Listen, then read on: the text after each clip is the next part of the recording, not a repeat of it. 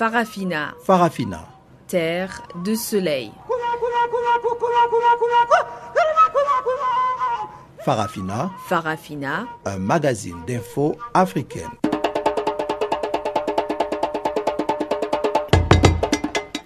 Présentation Pamela Kumba. Bonjour à tous et merci d'être avec nous pour suivre ce magazine des actualités en français sur Channel Africa. Mario Edwards est notre technicien du jour et voici les titres. Crash du vol MS 804 d'Égyptair. Il effectuait la liaison entre Paris et Le Caire quand il a disparu. Affaire Jean-Pierre Bemba à la CPI, la procureure Fatou Bensouda requiert 25 ans minimum d'emprisonnement. Et au Sénégal, le président Macky Sall annonce finalement la tenue du dialogue national. Et voilà donc pour les grandes lignes du jour. On en parle en détail tout de suite après ce bulletin des informations de Guillaume Cabissoso.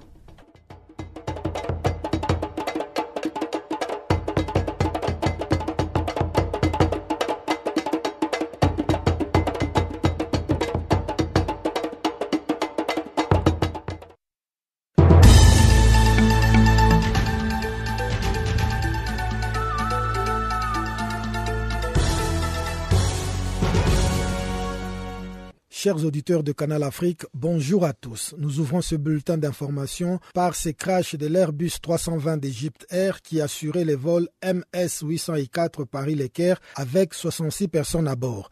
Parti mercredi soir de Paris à destination du Caire, l'avion a disparu de radar au-dessus de la mer Méditerranéenne 20 minutes avant son atterrissage. L'appareil mis en service en 2003 avait décollé à 23h09 local de l'aéroport Paris-Charles de Gaulle et s'est trouvé à 37 000 pieds d'altitude. Il était entré dans l'espace aérien égyptien quand il a disparu à 2h45 heure du Caire. L'Égypte a mobilisé des appareils et navires de secours civils et de l'armée qui passaient la zone au peigne fin en mer Méditerranée dès le milieu de la nuit. En France, une cellule de crise a été activée à l'aéroport Roissy d'où est parti les vols d'Égyptair. La compagnie aérienne égyptaire a assuré jeudi qu'elle ne connaissait pas les raisons pour lesquelles l'Airbus A320 qui transportait notamment 30 Égyptiens et 15 Français avait disparu des écrans radars dans la nuit au-dessus de la Méditerranée. L'Égypte, la France et la Grèce ont lancé des recherches en Méditerranée pour tenter de retrouver la trace de l'avion. Selon une source grecque, l'appareil s'est écrasé au large de l'île Carpathos, ce qu'a confirmé le président français François Hollande. En République démocratique du Congo, le parquet général près la cour d'appel de Lumbashi a inculpé jeudi Moïse Katumbi du chef de recrutement des mercenaires. Un mandat d'arrêt provisoire a été également délivré contre l'ex-gouverneur de l'ex-Katanga, candidat à la présidentielle de novembre 2016. Début mai, le ministre congolais de la Justice, Alexis Tambwe Mamba, avait annoncé l'ouverture d'une enquête sur le recrutement de mercenaires étrangers, dont des Américains liés à Moïse Katumbi. Convoqué par le procureur général, Moïse Katumbi a été à sa troisième audition au parquet de Lumbashi où il n'avait pu être entendu vendredi dernier à cause de la brutalité dont il a été victime de la part des policiers. L'homme d'affaires âgé de 51 ans est passé dans l'opposition en septembre 2015 après avoir démissionné de ses fonctions de gouverneur du Katanga et quitté le parti présidentiel qu'il a servi pendant plus de dix ans.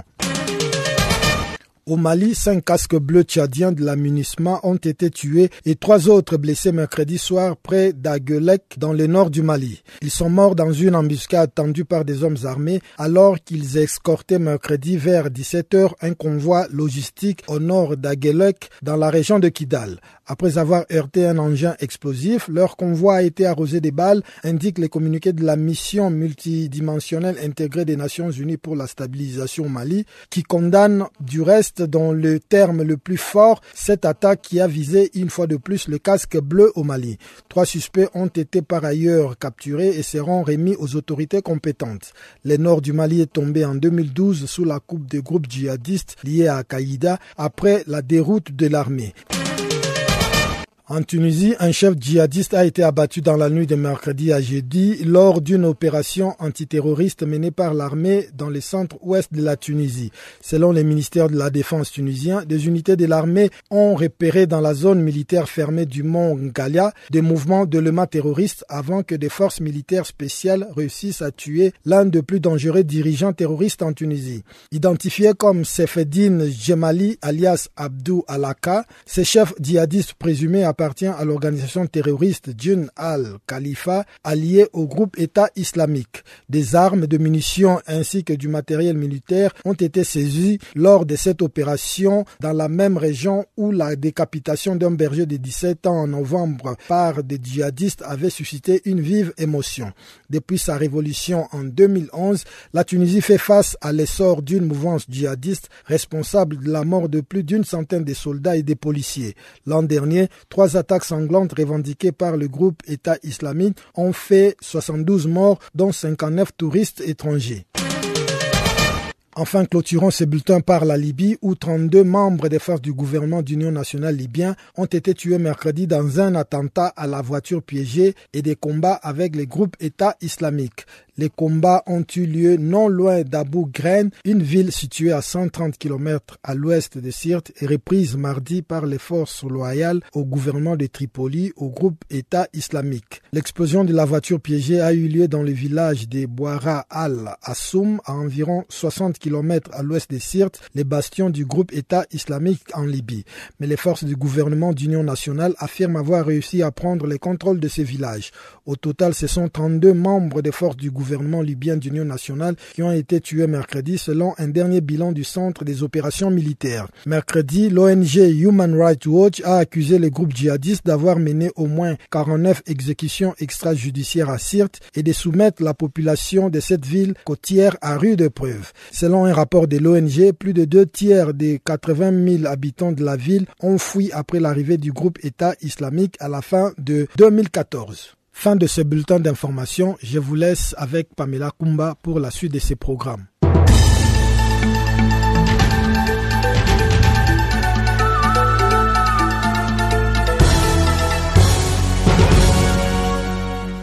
Bonne nouvelle pour tous nos auditeurs en Amérique. Vous pouvez maintenant suivre Channel Africa en téléphonant au 605 475 1711.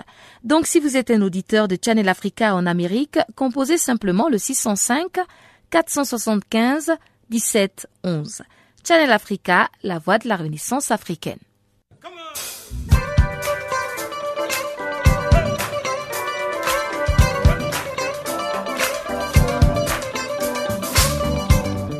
Vous écoutez Channel Africa, une station de radio internationale d'Afrique du Sud.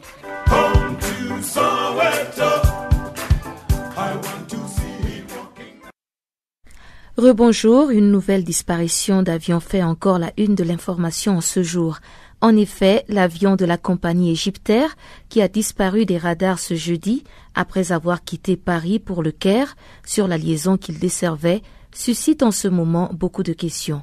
Selon les dernières informations, le vol MS-804 de la compagnie nationale égyptienne se serait écrasé au large de l'île grecque Carpathos. Alors que les recherches s'intensifient pour tenter de retrouver les débris de la carlingue de l'appareil, qui transportait donc 56 passagers et 10 membres d'équipage, les autorités ne privilégient pour l'instant aucune piste. Jacques Coicot revient ici pour vous sur ce drame. Que s'est-il passé?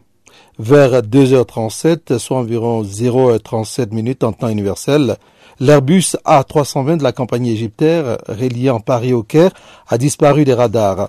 Il se trouvait alors à une altitude de 37 000 pieds, soit plus de 11 200 mètres. Il a effectué un virage de 90 degrés à gauche, puis de 360 degrés à droite, en chutant de 37 000 à 15 000 pieds, a annoncé Panos Kamenos, le ministre grec de la Défense. C'est à ce moment-là que les autorités aériennes ont perdu sa trace. L'hypothèse de l'attentat est-elle privilégiée? François Hollande a indiqué qu'aucune hypothèse n'était privilégiée ou écartée pour expliquer le drame. Si l'équipage n'a pas envoyé de message d'alerte, c'est que l'événement a été très très brutal, a estimé Jean-Paul Troidec, l'ancien directeur du bureau d'enquête et d'analyse pour la sécurité de l'avion. Un problème technique d'habitude, un incendie, un problème de panne moteur ne produit pas l'accident instantanément et l'équipage a le temps de réagir, a-t-il poursuivi sur les ondes d'Europe 1. Là, l'équipage n'a rien dit, n'a pas réagi, donc il s'agit très probablement d'un événement brutal et on peut penser effectivement à un attentat. De son côté, Sherif Fatih, ministre égyptien de l'aviation civile, assure que l'attentat est plus probable que l'incident technique. L'équipage a-t-il émis un appel de détresse? Contrairement aux premières informations diffusées par la compagnie égyptienne, l'équipage du vol MS-804 n'a pas émis d'appel de détresse au moment du drame. Le dernier contact avec les contrôleurs aériens grecs remonte à 2h05, soit 0h05 en GMT. Le pilote n'avait alors signalé aucun problème. Il était même de bonne humeur et a remercié ses interlocuteurs en grec, selon l'aviation civile grecque. Où l'appareil s'est-il abîmé? L'appareil est tombé au large de l'île grecque de Carpathos, entre Rhodes et la Crète, alors qu'il se trouvait dans l'espace aérien égyptien, a encore affirmé l'aviation civile grecque. L'agence de presse Reuters a révélé que les autorités grecques avaient été contactées par le capitaine d'un navire marchand qui a observé une flamme dans le ciel. Les premiers débris de l'avion ont été repérés vers 15 heures, a annoncé le ministère grec de la Défense. Des avions turcs, grecs et français ainsi qu'une frégate grecque participent aux recherches. Que sait-on de l'appareil et de l'équipage? Selon les informations communiquées par la compagnie aérienne, le pilote avait à son actif 6275 heures de vol, dont 2101 sur des appareils de type Airbus A320, comme celui qui s'est abîmé en mer. Son copilote affichait de son côté 2766 heures de vol au compteur. L'appareil avait été mis en service en 2003. Quant à la compagnie aérienne égyptaire, elle bénéficie d'une bonne réputation. Membre de la Star Alliance depuis 2008, elle a connu cinq accidents depuis 1985, entraînant la mort de 296 personnes. Qui étaient les passagers du vol? L'appareil transportait 56 passagers, dont un petit garçon et deux bébés, ainsi que sept membres d'équipage et trois officiers de sécurité selon la compagnie aérienne égyptaire. Il y avait à bord 30 Égyptiens, un Britannique, un Canadien, un Belge, un Portugais, un Algérien, un Soudanais, un Tchadien, deux Irakiens, un Saoudien et un Koétien, ainsi que 15 Français, parmi lesquels Ahmed Helal, le directeur de l'usine Procter et Gamble Damien en Somme. Le bureau de la procureure de la Cour pénale internationale a requis mercredi à La Haye, aux Pays-Bas, un emprisonnement minimum de 25 ans contre Jean-Pierre Bemba, l'ancien chef du mouvement de libération du Congo. Le 21 mars dernier, la CPI avait reconnu l'ancien chef rebelle coupable de cinq charges de crimes de guerre et crimes contre l'humanité commis en 2002 et 2003 en Centrafrique, en vertu de sa responsabilité du commandant. Je vous propose de suivre un extrait sonore de Fatou Bensouda, procureur de la Cour pénale internationale. The sentence that you are about to impose on Mr. Bemba should also serve la peine que vous êtes sur le point d'imposer à M. Bemba devrait également servir à réprimander publiquement son comportement criminel et à démontrer à la communauté internationale l'engagement de cette Cour à mettre fin à l'impunité pour ces crimes graves qui causent tant de souffrances de masse et déchirent violemment le tissu social des sociétés. Un autre but de la peine que vous allez imposer est qu'elle doit servir et servira à reconnaître les préjudices causés aux victimes innocentes de la République centrafricaine qui ont souffert énormément du comportement criminel avéré de M. Bemba. Une peine proportionnelle à la gravité de la culpabilité de M. Bemba permettra également de poursuivre l'objectif de dissuader d'autres commandants militaires de commettre des crimes graves. Voilà, c'était l'extrait de Fatou Bensouda, la procureure de la CPI, qui a requis 25 ans de prison pour Jean-Pierre Bemba. En attendant le verdict des juges prévu à une date qui reste à déterminer, suivons la réaction de la secrétaire générale du Mouvement pour la libération du Congo, Eve Bazaïba, recueillie par Guillaume Cabissoso. Le mouvement de libération du Congo, le MOC, demeure confiant et serein par rapport à ce dossier. Nous savons que c'est un avis du procureur, donc les réquisitoires constituent un avis. D'ailleurs, au départ, le procureur euh, avait apporté des accusations sur l'article 25 du statut de Rome sur la responsabilité pénale individuelle, considération tel n'est pas l'État. À ce stade, la Cour elle-même reconnu que M. Bemba n'a jamais été sur le terrain et qu'on ne pouvait pas les poursuivre dans ce sens-là. Et que la Cour a dit, le protagonistes principaux des conflits à, Bangui pendant cette période, c'est M. Patassé et M. Bouzizé. Donc, les deux parties avaient chacune des alliés cette espèce de justice sélective et discriminatoire où on s'acharne seulement à la personne de M. Bemba et à des troupes pour à la disposition d'un gouvernement légitime, nous ne cesserons jamais de dénoncer. Lorsque le procureur présente ses réquisitoires de 25 ans, les, avocats de la défense aussi ont présenté des éléments nouveaux pour démontrer à la Cour que M. Bemba, les huit années passées là-bas, ont été passées de manière tout à fait illégale et qu'il s'en est assez par rapport à la responsabilité dont on l'accuse. Et la défense a même ajouté les éléments moraux concernant euh, M. Bemba et aussi du fait qu'on ne pouvait pas les poursuivre à lui seul. Toutes ces choses-là réunies, nous osons croire que euh, nous sommes confiants que la Cour va devoir libérer pendant les huit années passées déjà. Madame Bazaïba, les avocats de Jean-Pierre Bemba ont plaidé pour qu'il puisse obtenir, euh, en tout cas, entre 12 et 14 ans de prison. Est-ce c'est une façon implicite de reconnaître euh, quelque part les griefs portés à l'encontre de leurs euh, clients Non, les avocats n'ont jamais plaidé pour 12 et 14 ans. C'est une erreur rédaction de l'agence France Presse, c'est Les avocats ont dit que huit années passées en prison, euh, en détention, en privation provisoire de liberté de manière tout à fait illégale, et il y en avait assez. Donc, à ce stade, les avocats euh, voudraient absolument que M. Bemba découvre euh, la liberté, parce qu'ils sont rappelés dans ces éléments nouveaux que M. Bemba ne pouvait pas écouter de, de, ce genre de sanctions. Mais néanmoins, nous avons parlé, nous, de jurisprudence en ce qui concerne la responsabilité pénale individuelle, la interprétation euh, de ces exactions. Euh, nous avons la jurisprudence de 12 à 14 sur la responsabilité euh, des chefs hiérarchiques. Nous avons déjà la jurisprudence de 10 années, le cas de l'affaire de Il faut noter que ce qui a été condamné à 10 ans n'avait pris aucune mesure pour empêcher la commission des élections. Maintenant que le parti va être décapité pour une assez longue période en tout cas, vous en tant que le secrétaire général du MLC, quelle stratégie entendez-vous adopter pour faire continuer à fonctionner le parti normalement Est-ce que vous allez trouver un remplaçant de Jean-Pierre Mbemba pour euh, la prochaine élection présidentielle par exemple? Euh, le parti ne sera pas décapité pour une longue période. Je crois que je vais essayer de me faire comprendre que euh. Bemba a déjà passé huit années là-bas et nous sommes tous en train de pour que justice et justice soit faite pour qu'il puisse recouvrir la liberté. Mais si jamais quoi que ce soit, ni M. Bemba comme président du parti, ni moi comme secrétaire général, nous n'avons pas d'option à lever.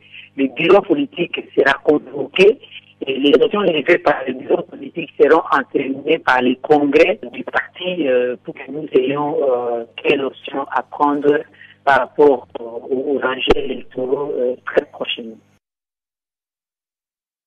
Et parlons justement du Congo, dossier massacre de Béni, la société civile du Sud Kivu a décrété une journée de deuil vendredi sur toute l'étendue de la province. Il s'agira d'honorer la mémoire de 500 à 1000 personnes tuées à Béni selon des ONG ces dernières semaines. De son côté, le gouvernement de Kinshasa a aussi pris une batterie de mesures. Lambert Mende, porte-parole du gouvernement, nous en parle au micro de Chanceline Louraquois. Nous avons pris une série de mesures qui se sont avérées déjà partiellement efficaces. Le président s'est rendu à Béni il y a quelques mois et après son séjour là-bas, les mesures qu'il a prises ont permis de mettre fin à ce que je peux appeler la phase conventionnelle de cette agression que nous subissons de la part de certains groupes armés étrangers qui malheureusement euh, reçoivent une aide de certains pays voisins. La phase conventionnelle est terminée, c'est-à-dire que nous leur avons arraché des pans entiers du territoire de cet espace qu'ils occupaient. Alors ils sont passés à un autre type d'offensive, des offensives asymétriques ou terroristes, le hit and run. Ils viennent, ils frappent nos concitoyens, ils tuent nos hommes, nos femmes, nos enfants et s'enfuient. Et donc le président a ordonné en sa qualité de commandant suprême des forces armées à l'état-major de l'opération qui est chargé d'éradiquer ce phénomène terroriste de se délocaliser, de quitter la capitale provinciale Goma et de s'installer à Eringeti dans le Grand Nord pour pouvoir euh, donner la chasse avec la collaboration de la population à ces groupes terroristes qui se sont débandés et qui agissent en petits groupes. Nous avons lancé un appel à la communauté internationale en 1999. Il y a donc de cela plusieurs années et nous collaborons maintenant avec la MONUSCO dans cette nouvelle phase de chasse aux terroristes des ADF, c'est-à-dire ces rebelles ougandais qui nous ont tué plusieurs centaines de nos compatriotes dans le Grand Nord et nous espérons que le résultat sera positif.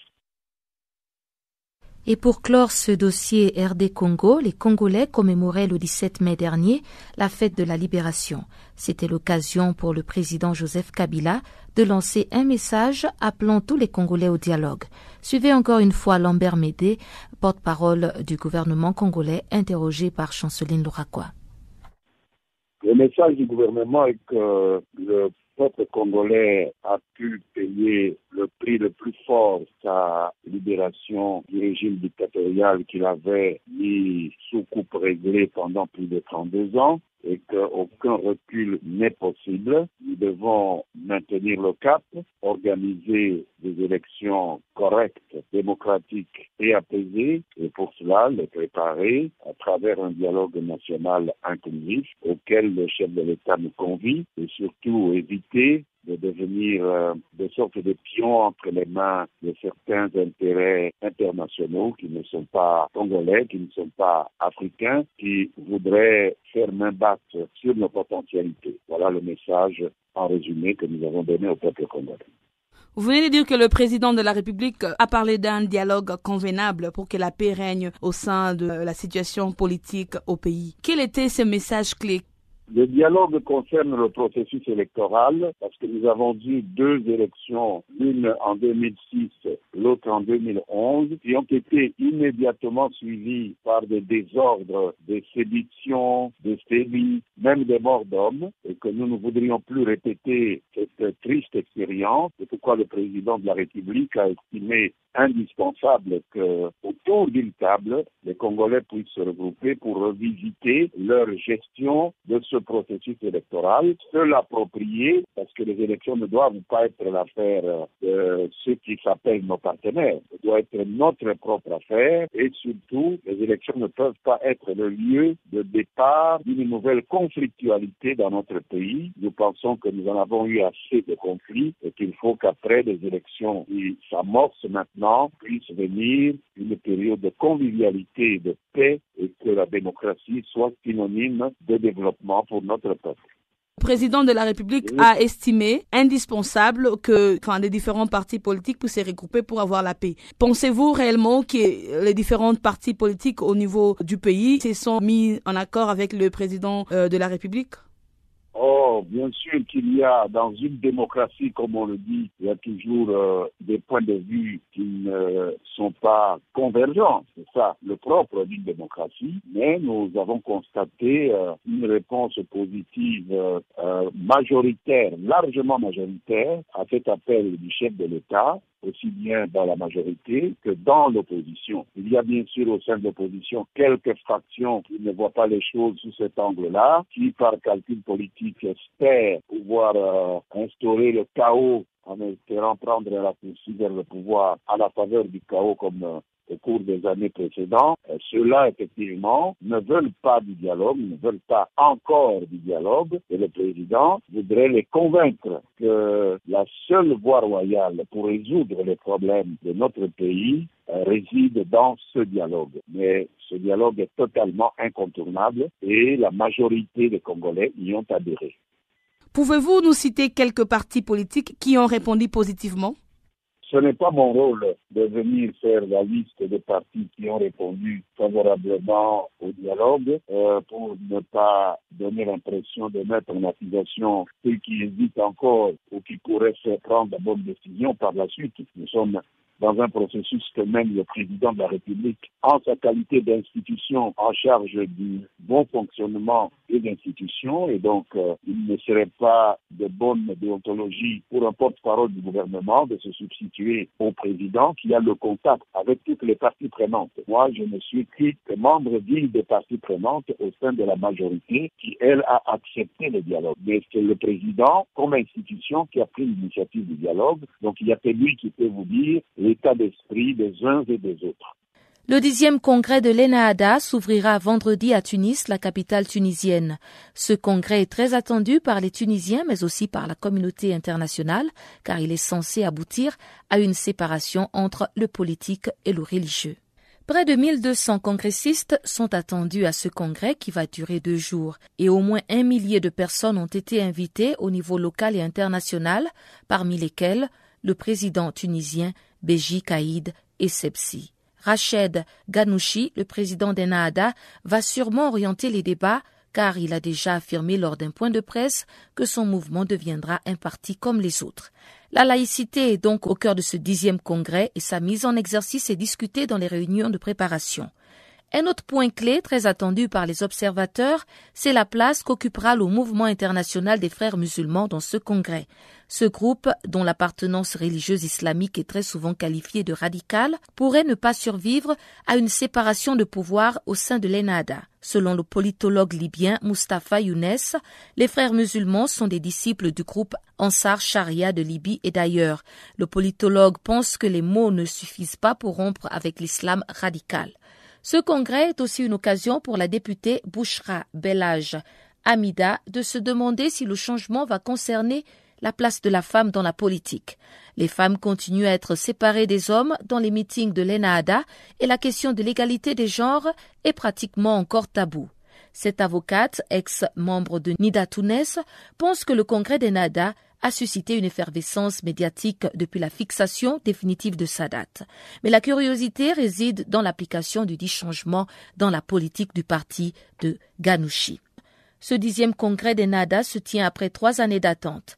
La dernière rencontre qui remonte à 2012 s'était limitée à l'élection d'un bureau exécutif du mouvement et les deux tiers du conseil de la Shura, le troisième tiers étant choisi par les deux tiers élus.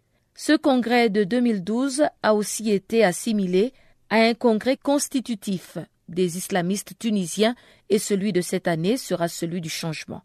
Il faut aussi noter qu'au-delà des attentes et spéculations sur le dit changement, il existe des véritables courants et une réelle concurrence au sein du mouvement. Ganouchi pourrait être très concurrencé à la présidentielle du parti avec d'autres responsables, Nadawi. Au Sénégal, le dialogue national tant demandé par la classe politique ainsi que les organisations de la société civile va démarrer incessamment.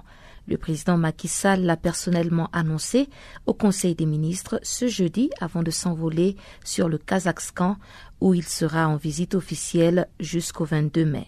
Maître Boubakri Mboji, secrétaire général de la rencontre africaine pour la défense des droits de l'homme, se réjouit de cette annonce et espère qu'elle sera inclusive pour échanger sur des questions d'intérêt national.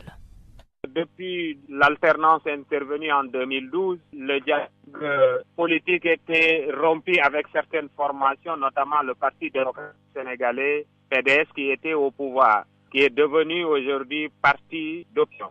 Et le président est allé même euh, loin pour dire qu'il va entreprendre le dialogue en premier lieu avec euh, le Parti démocratique sénégalais. Ce que nous considérons comme étant une nécessité, et nous l'avons exprimé vivement en disant que euh, non seulement ce dialogue devait avoir lieu parce qu'il fait partie des piliers fondamentaux de la démocratie au Sénégal, et si le Sénégal n'a pas basculé dans des situations de crise profonde, c'est parce que le dialogue a toujours prévalu. Aujourd'hui donc, nous encourageons ce appel-là pour que le président de la République euh, s'ouvre à toutes les formations politiques, notamment au Parti démocratique sénégalais avec qui les relations étaient très tendues à cause de la mise en place de la Cour de répression de l'enregistrement illicite pour la traque des biens supposément acquis.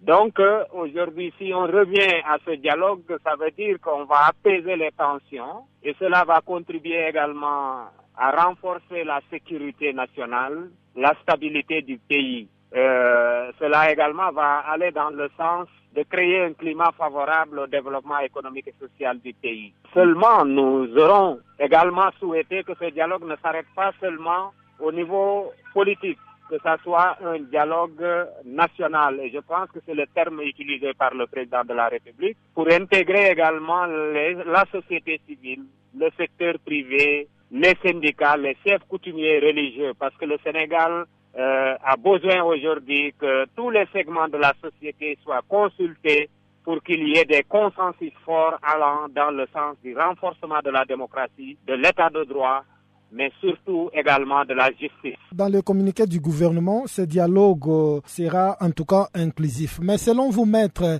quel devrait être l'ordre du jour euh, de ce dialogue? Sur cette question, nous n'avons pas encore euh, un ordre du jour précis, mais nous pensons que aujourd'hui il y a beaucoup de secteurs qui sont dans des situations de crise. Je prends le secteur de l'éducation, du secteur primaire jusqu'à l'enseignement supérieur, nous avons connu des crises euh, à travers des grèves qui ont failli même compromettre l'année scolaire. Mais je pense qu'aujourd'hui, euh, dans le cadre de ce dialogue-là, nous pouvons trouver des consensus entre le corps enseignant et le ministère de l'Éducation nationale et de l'enseignement supérieur. De la même manière, dans le secteur de la santé, nous avons connu également des problèmes dans le secteur de la justice, dans le secteur également des collectivités locales avec l'acte 3 de la décentralisation. Donc c'est autant de questions aujourd'hui qui méritent d'être portées au sein de l'ordre du jour du dialogue pour que l'ensemble des acteurs concernés puissent émettre leurs avis et formuler des propositions allant dans le sens de sortie de crise. Et parmi ces questions qui devront être traitées, mises à l'ordre du jour, est-ce que seriez-vous pour euh, l'ouverture du dossier Karim Ouad quand on sait que ces dossiers touchent plus euh, au juridique qu'au politique oui, nous pensons qu'aujourd'hui, euh, aucune question ne peut être occultée. D'autant plus que lorsqu'il s'est agi donc de cette question de justice sur la traque des biens mal acquis, nous avions, nous, déploré même que ça soit une cour spéciale qui soit agitée. Et cette cour spéciale, nous avons vu les procédures qu'elle a utilisées qui ne sont pas des procédures qui garantissent le droit à un procès équitable. Euh, mieux, aujourd'hui, nous avons été réconfortés par euh, euh, ceux qui avaient réactivé cette cour-là à savoir l'ancienne ministre de la Justice Aminata Touré, qui a reconnu que c'est une cour qui mérite d'être réformée. Le président de la République même s'est exprimé sur cette question pour dire qu'il est d'accord à réformer la CRI. Raison de plus, nous osons espérer également que la question de l'indépendance de la justice et la question relative au procès de Karim Wad doit être également discutée euh, parce que nous voulons qu'il y ait une indépendance de la justice et que tous les Sénégalais, comme le dit la Constitution nationale, soient traités de façon égale devant la justice. Au Mali, les partis d'opposition prévoient une marche le 21 mai prochain. Cette marche visera à protester contre la gouvernance du président Ibrahim Boubacar Keïta et les opposants entendent aussi marquer leur ras-le-bol sur la cherté de la vie. Je pense que ce n'est pas le seul motif de la marche que l'opposition va organiser c'est un des points soulevés dans la déclaration pour la marche. Donc ce n'est pas exclusivement pour euh, le retour. Donc c'est vraiment pour dénoncer tous les tares au niveau de la gestion de la gouvernance. C'est un, ensemble de problèmes. Honorable Seydou Diawara, président du groupe parlementaire Vigilance républicaine et démocratisation, groupe parlementaire de l'opposition. Le retour de l'ex-président Amadou Toumani Touré en exil au Sénégal depuis 2012, ainsi que son amnistie, est au cœur des raisons de cette marche de protestation. Ce dernier point surprend un peu l'opinion internationale quand on se souvient que celui qui était affectueusement appelé ATT a été poussé à la démission par ses gouvernés qui lui reprochaient notamment d'avoir une grande part de responsabilité dans le lourd pan de l'histoire du Mali et les défaites sanglantes contre la menace djihadiste au nord du pays. Ces événements ont entraîné la division du Mali en deux parties, avec le nord où le mouvement de l'Azawad réclame son indépendance. Beaucoup de Maliens continuent à dire que l'ex-président Amadou Toumani Touré et ses alliés sont coupables d'avoir déclenché la guerre au nord, faisant des milliers de morts, et d'avoir aussi permis aux séparatistes et leurs alliés terroristes de mettre le pays à feu et à sang tout en pillant de manière éhontée les villes conquises et occupées. À ce jour, son successeur, Ibrahim Boubacar Keïta, peine à résoudre le problème des Maliens. Il n'arrive pas à mettre sur pied des solutions de sortie de crise définitives, malgré plusieurs accords de paix signés entre Bamako et les nordistes en présence de médiateurs variés. La démarche de l'opposition intervient alors que le gouvernement d'Ibrahim Boubacar Keïta est très affaibli par le non-respect de l'accord de paix. Son gouvernement est aussi plombé par des affaires de corruption et de détournement d'argent. Et parallèlement à cette marche du 21 mai à Bamako, l'opposition malienne, en collaboration avec la société civile, prévoit également un autre mouvement en France. Il s'agira de tenir un sit-in à Paris, la capitale française, dont l'objectif est aussi de dénoncer les dérives du régime en place. Les organisateurs de ces deux événements entendent montrer à la communauté internationale que les dérives du régime Ibrahim Boubacar Keïta affectent les Maliens à l'échelle nationale et internationale. L'opposition politique du Mali envisage donc d'occuper les rues de Bamako, la capitale, et la déventure de l'ambassade du Mali en France, pour exprimer son ras-le-bol face aux dérives donc du régime accusé de scandale. Il faut noter que cette manifestation jumelée est une première depuis l'élection d'Ibrahim Boubacar Keïta il y a environ deux ans et demi. Les opposants espèrent qu'à l'issue de cette démonstration de mécontentement, il y aura une amélioration de la gouvernance générale du Mali et une meilleure gestion des affaires de la communauté malienne en. Au Mali, il faut ajouter que le secrétaire général de l'ONU, Ban Ki-moon, a condamné mercredi une attaque complexe et meurtrière qui a causé la mort de cinq casques bleus tchadiens de la mission intégrée multidimensionnelle de stabilisation des Nations Unies. Reportage de nos confrères de la radio des Nations Unies. Selon les premières informations, un convoi de la MINUSMA a heurté mercredi un engin explosif improvisé et a été par la suite attaqué par un groupe armé non identifié à environ 15 km au nord d'Aguelok dans la région de Kidal.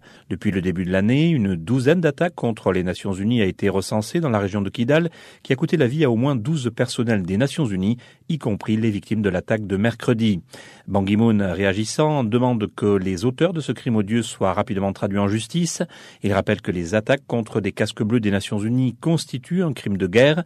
Le chef de l'ONU qui a souligné que l'organisation continuera à soutenir la stabilisation du Mali et la mise en place de l'accord de paix. De son côté, la MINUSMA a indiqué que suite à l'attaque, trois suspects ont été capturés et seront remis aux autorités compétentes. Chers auditeurs, cédons maintenant l'antenne à Chanceline Louraquois pour le bulletin économique.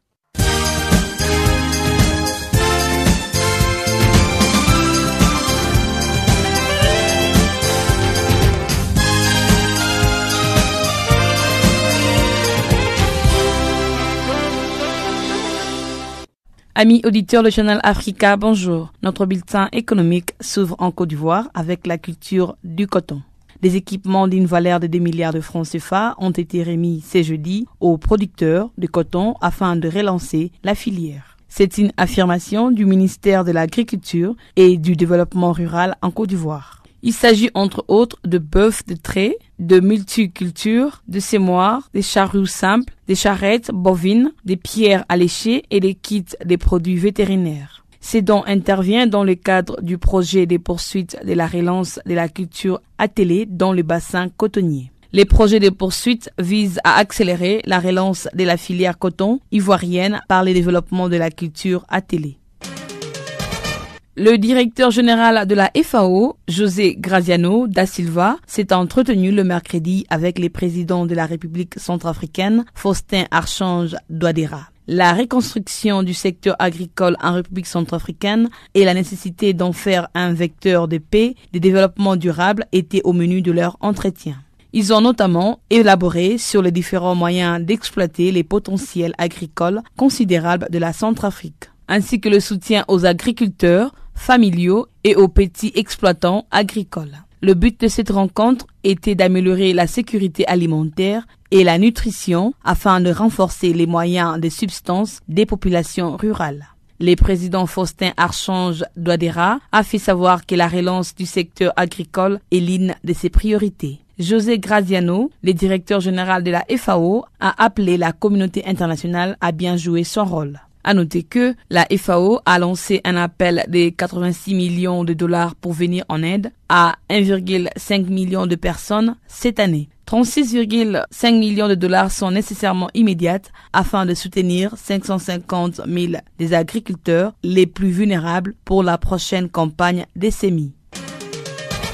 Les plus gros diamants roses vifs taillés en poire a été vendu le mercredi pour 31,56 millions de dollars, soit 27,88 millions d'euros à Genève. C'est une annonce de la maison Sotheby's. D'après David Bennett, les responsables de la division joaillerie des Sotheby's, 31,56 millions de dollars est le prix le plus élevé jamais payé pour un diamant rose vif. Il ajoute que c'est vraiment un nouveau record pour un diamant rose vif.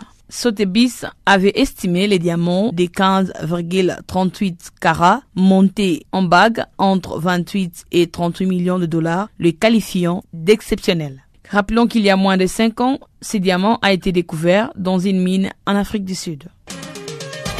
Il s'est clôturé le mercredi la conférence appelée Investir au Cameroun à Yaoundé, le capital économique du Cameroun.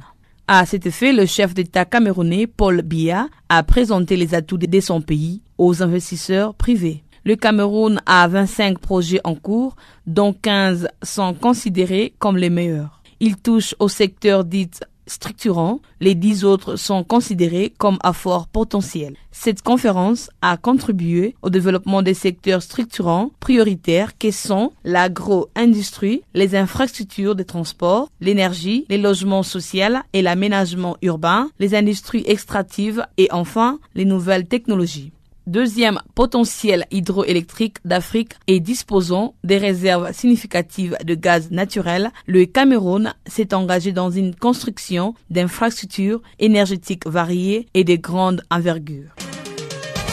La Banque mondiale a annoncé en début de cette semaine un prêt de 5 milliards de dollars pour la Tunisie. Cette somme est destinée à relancer la croissance et créer des emplois la Tunisie était considérée par la Banque mondiale et les Fonds mondiaux internationaux comme un modèle à suivre par les autres pays en développement.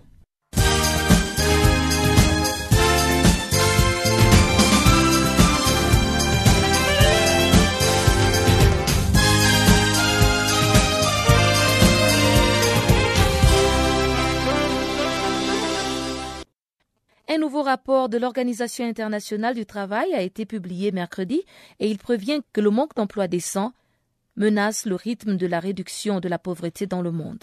Cette étude est intitulée Emploi et questions sociales dans le monde 2016, transformer l'emploi pour en finir avec la pauvreté. Raymond Torres, directeur du département de la recherche de l'OIT, nous en parle au micro d'Alpha Diallo. Effectivement, avec le ralentissement économique mondial, il y a une pénurie euh, de création d'emplois en général.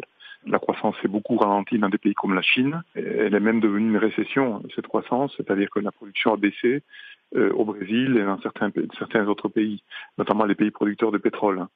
Et donc, du coup, euh, évidemment, c'est plus difficile de créer de l'emploi en général et, notamment du travail décent.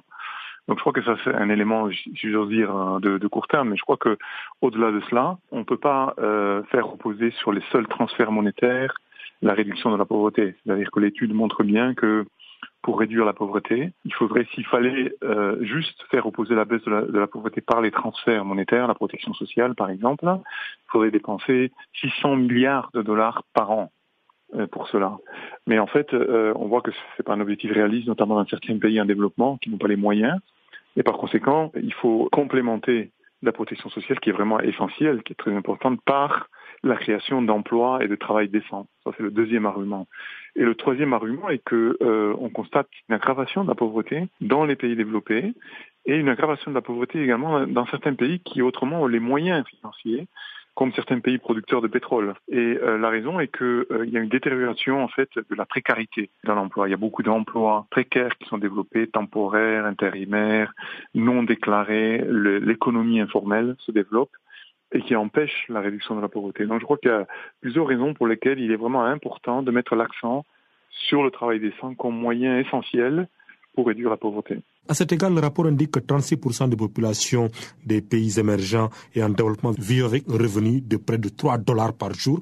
Mais est-ce que ces personnes vulnérables, on peut parler d'emploi décent? Non, non, non, bien sûr que non. Hein. C'est-à-dire que les personnes qui ont euh, notamment un emploi qui n'est pas déclaré, euh, sans contrat de travail, euh, évidemment, ce n'est pas un travail décent parce que l'informalité ou l'emploi non déclaré empêche les personnes qui ont ces emplois d'accéder à certains droits, hein, des droits sociaux, des droits à la protection sociale par exemple. Et donc, euh, et par ailleurs, il y a beaucoup d'emplois d'aide familiale non rémunérés également qui font partie de cet emploi vulnérable.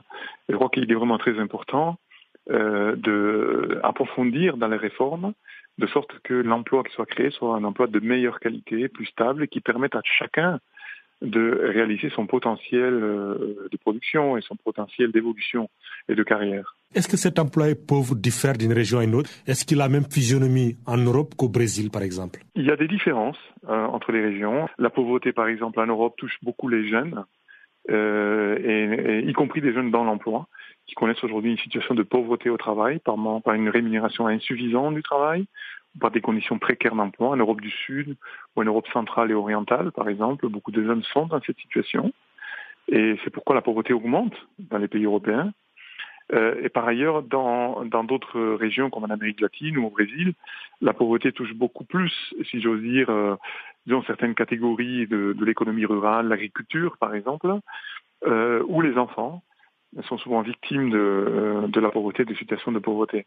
Et donc, évidemment, les, outils, les politiques doivent répondre à ces situations de façon différenciée. Euh, en Europe, par euh, le développement d'emplois beaucoup plus stables et plus nombreux pour les jeunes et la réduction du chômage des jeunes.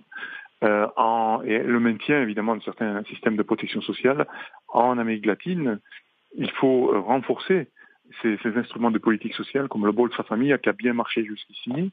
Il ne s'agirait pas de le remettre en cause alors qu'il est encore plus nécessaire que, que, que euh, avant la crise.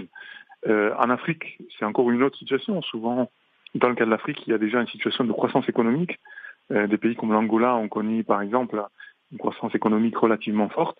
D'autres pays producteurs de pétrole, de gaz ou de matières premières, mais cela ne s'est pas traduit par des baisses de la pauvreté parce que il y a une économie euh, informelle trop importante. Il y a aussi une situation où certaines catégories sociales, les plus fortunées, d'une certaine manière, empêchent euh, directement ou indirectement la croissance économique de s'étendre à d'autres couches sociales. Et il y a des, véritables rentes qui sont euh, concentrées entre quelques mains et euh, ce qui euh, nous fait dire dans le rapport que les hauts revenus et les riches, d'une certaine manière, sont responsables de la situation au regard de la pauvreté, notamment de la solution. ils ont entre leurs mains également une partie de la solution pour réduire la pauvreté en payant l'impôt et en favorisant une diversification de l'économie. La population des villes du monde s'est accrue de 50% au cours des 20 dernières années, selon l'édition 2016 du rapport de l'état des villes dans le monde, publié ce mercredi. Une évolution d'autant plus marquante que le premier 50% de la population a mis 3000 ans à atteindre ce seuil. Eduardo Lopez Moreno, directeur des recherches et capacités au sein d'ONU Habitat, est au micro de Christina Silvero si vous prenez le total des villes du monde il y a 20 ans et vous les comparez avec aujourd'hui, 75% des villes sont plus inégales aujourd'hui. Et ce n'est pas seulement lié aux revenus. Les inégalités sociales et économiques se connectent avec d'autres formes d'inégalités. Il y a un mécanisme pervers qui fait que les villes deviennent plus inégales des points de vue social, politique, économique. On présente pour la première fois dans l'histoire de la production de connaissances des analyses des inégalités des revenus et de consommation au niveau des villes. On peut constater que les inégalités ne se génèrent pas nécessairement au niveau national et donc il faut considérer des politiques et des actions qui émanent des autorités locales et des gouvernements locaux. Bonjour à tous, c'est Yvonne Chaka Chaka. Vous écoutez Channel Africa, la voix de la renaissance africaine. Retrouvons encore une fois Chanceline Louraquois pour le bulletin des sports.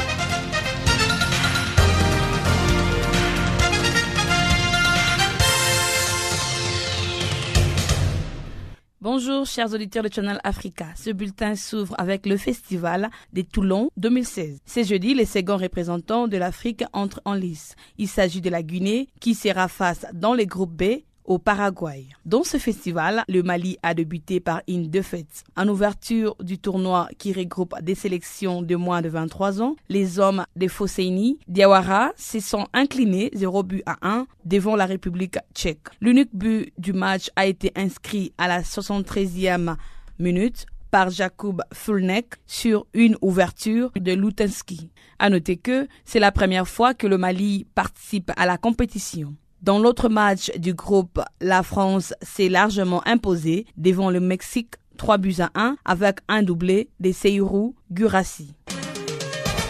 La Fédération royale marocaine d'athlétisme a annoncé le mercredi d'avoir ouvert une procédure pénale contre des personnes et des institutions soupçonnées de favoriser les dopages. Cette affaire a été portée devant le tribunal des premières instances des Salés, dans une ville située les littorales atlantiques concernant la détention, la consommation et les commerces illicites des produits dopants. D'après le directeur de la Fédération nationale, Shakib Filadi, Adib, des athlètes de haut niveau, des cliniques et des pharmacies, ainsi que des commerçants sont visés par la procédure signalant que la Fédération royale marocaine d'athlétisme aurait porté plainte suite à une augmentation des cas de dopage parmi les athlètes marocains. À moins de trois mois des Jeux olympiques 2016, les comités internationaux olympiques s'est en effet lancé le mercredi dans une campagne de communication contre le dopage. L'objectif est d'empêcher tous les tricheurs de venir aux Jeux olympiques de Rio les comités internationaux olympiques indiquent avoir décelé 31 cas positifs après réexamen de 454 échantillons, entre autres des sangs et d'urine prélevés aux Jeux olympiques 2008. Jusque-là, les comités internationaux olympiques n'a donné aucun nom ni précisé s'il s'agissait des médaillés à Pékin. Il s'est borné à expliquer que 12 pays et appartenant à 6 disciplines ont été contrôlés positifs lors des Jeux olympiques de Pékin en 2008. Les comités internationaux olympiques s'apprêtent aussi à étudier des prélèvements effectués aux Jeux olympiques 2012. C'est dans le but d'éviter de nouveaux scandales à Rio en août prochain. Les sportifs incriminés pourraient se voir interdits de participer aux Jeux olympiques de Rio au mois d'août prochain. Signalons qu'il y a des menaces planes sur la participation des athlètes russes et kenyans aux Jeux olympiques de Rio. Il appartient maintenant au comité international olympique de se prononcer sur la participation ou non des athlètes de ces deux pays. À noter que l'Agence mondiale antidopage a dénoncé le système de dopage organisé en Russie. Il appartient maintenant au Comité international olympique de se prononcer sur la participation ou non des athlètes de ces deux pays. Par ailleurs, l'agence estime que le nouveau dispositif antidopage vote par les parlements kenyans n'est toujours pas conforme aux normes préconisées par l'agence. Enfin, les Jeux olympiques 2016 sont prévus du 5 au 21 août à Rio. Au Togo, parlant de la sélection contre la Zambie et la Libéria, le sélectionneur du Togo, Claude Leroy, a rappelé les joueurs habituels dans un groupe de 21 joueurs. Claude Leroy a par la suite convoqué Baba Chagouni. On rappelle, les Togo affrontent la Zambie en amical le 27 mai prochain pour préparer son déplacement au Libéria le 5 juin en éliminatoire de la Cannes 2017. L'étoile sportive du Sahel, des s'est qualifiée pour la phase des poules de l'Europa League malgré sa défaite, un but à zéro, le mercredi au Gabon face à la formation des Mounana. Le but du club gabonais a été marqué par Louis Oshanga. La formation tunisienne avait gagné le match aller à domicile 2 buts à 0 et obtient donc son billet pour la phase suivante. Par ailleurs, l'équipe tanzanienne des Young Africans s'est également qualifiée pour la phase des poules. Toujours en retour de la Coupe de la Confédération, le club ghanéen des Medeama a éliminé la formation sud-africaine des Mamelody Sundowns de buts à zéro.